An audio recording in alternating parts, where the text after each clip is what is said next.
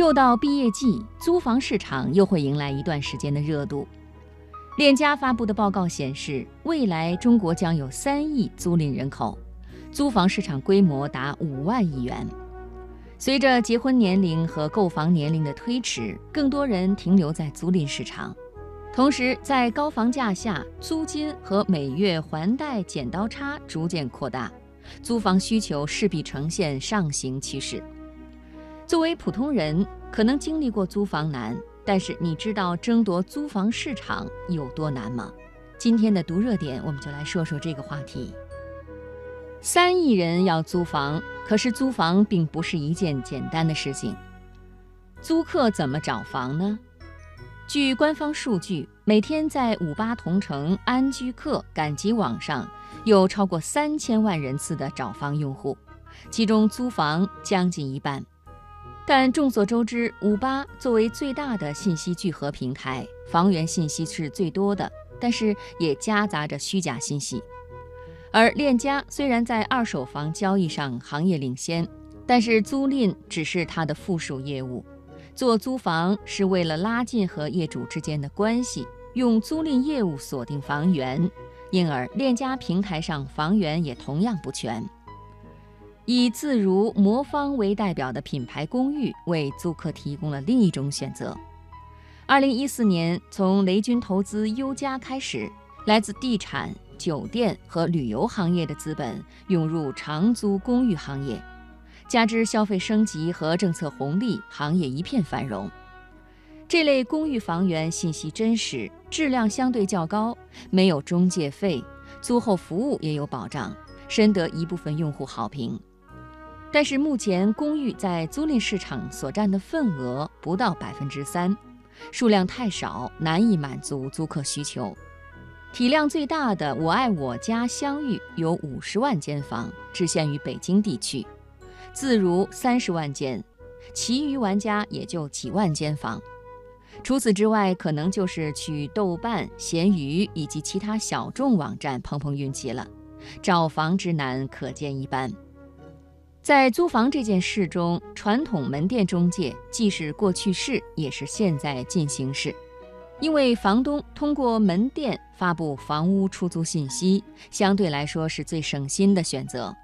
如果自己将房子出租信息挂上网，随后便会接到许多中介的咨询电话，不堪其扰。互联网提升行业效率的典型做法是去中间化。租房与二手房交易不同，相对不那么重决策，对中介费敏感的租客更倾向于寻找个人房源。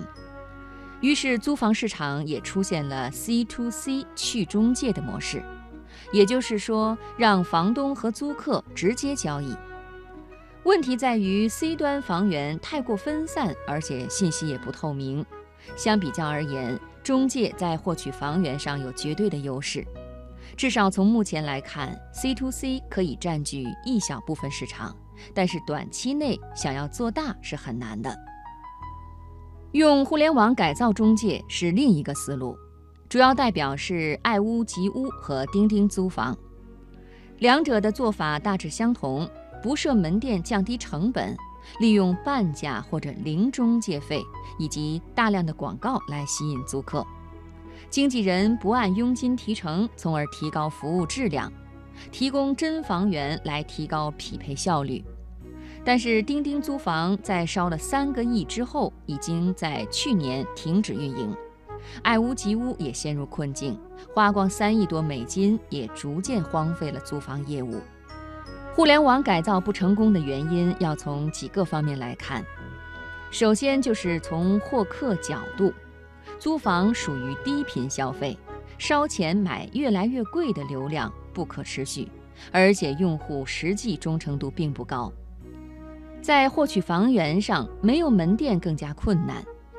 传统中介在小区里外渗透，互联网公司带人去看房，客也很容易被传统中介截获。另外，从撮合效率来看，仍然是线下带看的方式。付出的时间精力一点都不少，原本相比二手房租赁业务就不赚钱，用互联网颠覆之后，效率没有大幅提升，收入还要减一半，自然走不下去。从目前的情况来看，房源是最先要解决的问题。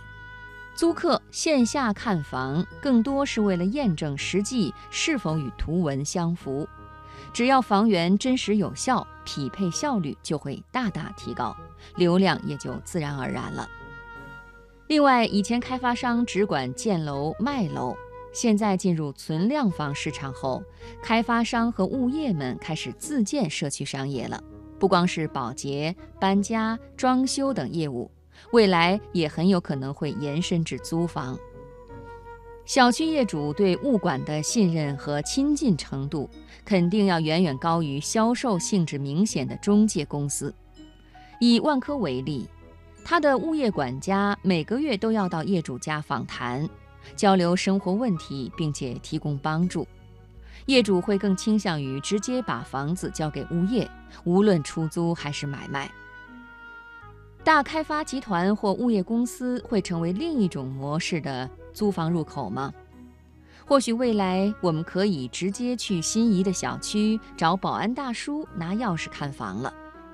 中国的存量房是一个很大的市场，在市场庞大的情况下，未来应该是多种模式并存的格局，包括 C to C 去中介、品牌公寓、机构化租赁等。但是很难说会出现一种模式对整个租赁市场做出革命性的改变。在模式并存里，各种模式所占的份额会有所变化，这将是一个博弈的过程。